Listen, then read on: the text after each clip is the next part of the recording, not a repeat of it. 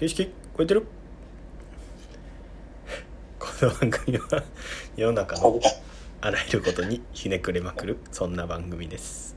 前回ちょっと、まあ、海外というかこう売れ方とかなんかそういううん新しいやり取りができるようになった現状の中でどういうものづくりの方向性があるんかなっていうのをちょっと話していけたらなと思います、うん。そうねなんかどう思います？って前回はい。こう丸っと来たので、はい。まるっと帰ってきたなとはい。思うんですけど、はい。なんとなくこうあのすごい大枠のところから話すと思っていることは、はい。なんかこう手作りの包丁とか和包丁ってなった時に、うん。なんかモダンなデザインみたいな方向にもうん。進んでいくのはなんか違うやろうなっていう、ああそうですね。はいはいはいはい。モダンとかモダニズムみたいな。のって、はいはいはい。まあ、共通の普遍界みたいな。うんうんうんのを求めてて割とこう、まあ、合理的とか量産とかうん。うんシンプルみたいな。そういう方向。はいだからうん。なんか手で作るっていうよりもうん。機械的な生産とすごいはいはい相性が良かったりするっていうか、まあ、こういうのがまあ溢れてるみたいなところがうんうんでじゃあ、まあ、その手前でずっとアノニマスでやってた職人技術みたいな。うんうんうん。プラットフォームとしてやってた職人技術が次のもう進化すんねみたいな。はいはい時に、そのモダニズムの方にうん。こう合流しに行くっていうよりはうん、うん独自の進化が何なのかみたいな。うんなるほど。これ結果的にそのモダン的な要素が入るのは全然いいと思うけどはいはいはいはい。独自の進化は何なのかみたいなところはすごいなるほどな重要なのかなっていう気がしてて、量産とかやってるとはい。使える素材とかが、まあ、東さっき前の回ではい。安定性みたいなうんうんうん。言ったけど、まさしくはい。そうで、うんその少量しかない素材をどう扱うかとか、うんうんうん。品質的にあの保証しきれなかったりとか、会社の規模が小さかったりみたいなはいはいはいところと、なかなかこう、一緒にはやりづらいみたいな、そなのるほど。あの、変わったやり方をしないといけないみたいなのがあったりで、でなかなか難しいところがあると。はい。でそうじゃなくて手でできることって考えていくと、まあ、量産やってる側の視点からするとう、んうんすごい変わった特殊な素材を使えるとか、うんうん。うんすごいニッチなものを少量で作れるとか、うんうんなんかそういうのはこう、できるんかなと思っていて、はいはい。でただそれはなんかこう、扱う素材とか、はい。なんかどんなものを作るかっていううんうん。ところのなんか、まあ、一番手前と一番外側の話だと思うんだけど、はいはいはい。なんか、なんとなくこう、すごい難しいなって思ってるのは、はい。手のうんかけ方みたいなうんうんうん。のが難しいんじゃないかなって勝手に思っていて、はい。昔というか今はうん。手で時間をかけてはい。作るはい。職人の技術みたいな、手の感覚で作る技術みたいなう、ん。作られたものっていうのがはいいいねんけど、うん。その先ってなった時に、そこだけじゃ多分、うんうんうんえーダメというか、そうなんて言っていいかな、モニタリングになるんじゃないかなって気がはいはいはい。職人だからできる手のうん。かけ方みたいな、うんうんうんうん。どう広がんねんみたいな。なるほどな。のは、すごい、はいはいはい。なんか、あの、面白そうだし難しさやなと、漠然と思っていて、はい。ひろやさんが言ってた、あの、海外の、あの、はい。包丁切る文化みたいな、包丁の使い方みたいな、切り味だけが全てじゃないみたいなはい。のって、ああ、面白いなと思って、はい。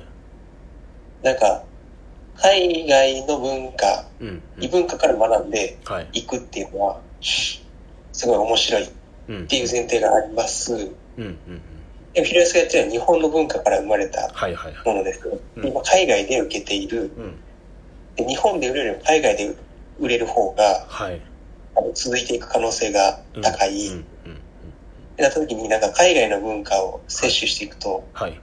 なんか海外別にじゃあ自分のとこで買ったらええやんみたいな。はいはいはいはい。なるほど。イリアスのとこ買わずにみたいな。っなるほどなるほていうのはすごいあり得る気がしていて、うん総理にならない海外の取り入れ方みたいな。はいはいはいはい。あ、これがヒロヤスのとこの魔包丁に行ったから、うん。うんこんないい包丁が生まれたんだみたいな、うんなんかうんうんうん。こういう、なんか、多分、あくまで今日本で作ってるみたいなところをうんうんうん。外さないっていうの日本の社会で作ってるっていう軸を外さないうんうん。グローバル展開みたいな。なるほどものはすごい大事はいはいはいはい。なんかなっていう、なんか、うん。決めてた日、え、それ、はい。手に当たっても切れない包丁ってうん。言っちゃうと、はいはい。なんか、なるほど。切れ味悪い包丁で良くなっちゃったりとか、そうですね。なんか、そう。んうん。う、そのただニッチな商品作ってるスタンダード、その国のスタンダードを作るみたいな話になっちゃうから、なるほど。学ぶのはめっちゃいいと思う。はいはいはいはい。取り入れ方が難しいなっていう。そうですね。の編集のつなぎ目がなんかミスっちゃうとこれあるよみたいな話になりますもんね。うん、うん、なるほどなるほど。そう。えでも学ぶのはめっちゃはい。いい、はいはいはいできると思日本的な空気感というか編集がないとそこをやる意味がないってことですよねう。和包丁の進化っていううんうんイメージがないとうんなるほど売れるんじゃないかなっうんうんていうう。んうん偉そうにやるけど、みたいな。はいはいはいはいそうっすねそれはなんかおっしゃる通りっていうかうん。なんか普通に思った以上に 喋ってくれてなんかあもう ありがとうございますって感じなんですけどそうね。いろいろ手伝ったから、話ばかり、そんな話したくなったんで、いやいやいやいや。前回。めっちゃ面白かったですね。そうっすね。そこ。なるほどな。もう今、ヒレスなんかいろいろはい。試してるやん、割りの、はい。うんあの、角。はい角のとか素材変えたり、色合い変えたりとか、うんそういうのすごい面白いなとうん思ってて、うん。で、なんか、素材は結構なんか面白いなっていう気はしてる。はいはいはい。はいなるほどなるほど素材か。えなんかその例えばなんですけどえー装飾とか、えーまあ、形とかそういう、なんていうかな。素材っていうのももちろんあるとは思うんですけど、うん。えっとあまずそのうちの A 屋さんのすごいところっていうのをちょっと言うとうん。多分それがないと話がブレそうな気がするんでうん。えっとやっぱりもともと30軒ぐらい堺に A 屋さんあったんですようん。でも今もう3軒とか2軒とかになってしまってるぐらいまあ消滅しかかってるような職人さんのうん。一つの分業の一部なんですけどうん。結構その今残ってるとこってうん。えっ、とあえてこだわりを消してるような感じがあって多分そのお例えばまあ機械に行くような業者さんもあったり量産するっていう。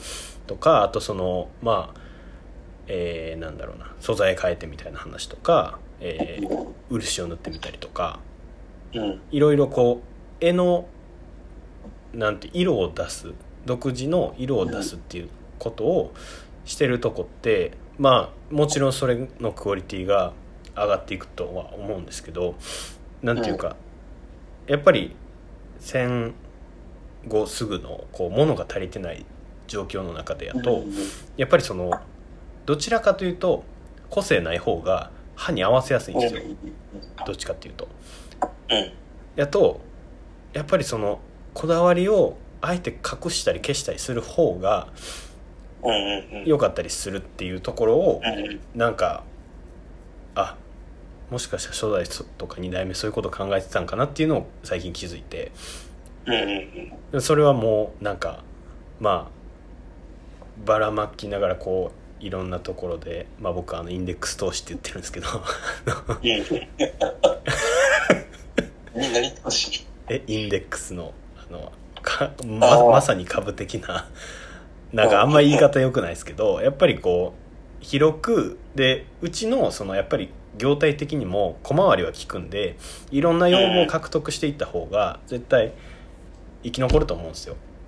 うんうんうん。っていうのを多分分かっててそういう選択を初代と2代目してたんやと思うんですよ。うんうん。でまあまあ結果としてはこうね100年続いて今の僕の世代になったわけなんですけどじゃあその中でほんまあ2代目も3代目もやっぱりそのどっちかっていうとこだわり消して量を作ったりこう小回り利くようなことにまあなんていうかそこが正義みたいなこと。の感じがすごい言葉では言えへんすけどなんか仕事っぷり見てたりすると感じるんですよ。でじゃあ今の時代の中でこう。そこをどう受け継いで僕が考えるかっていう時に結構その全然違う、まあ、装飾であったりとかこともうん。なんかやってみてもいいんじゃないかなって思いつつちょっと時間が来たんで ここの辺で一回締めます。はい、えーこの番組が良ければいいねとリツイートお願いします。質問ボックスもお待ちしてます。ありがとうございました。ありがとうございました。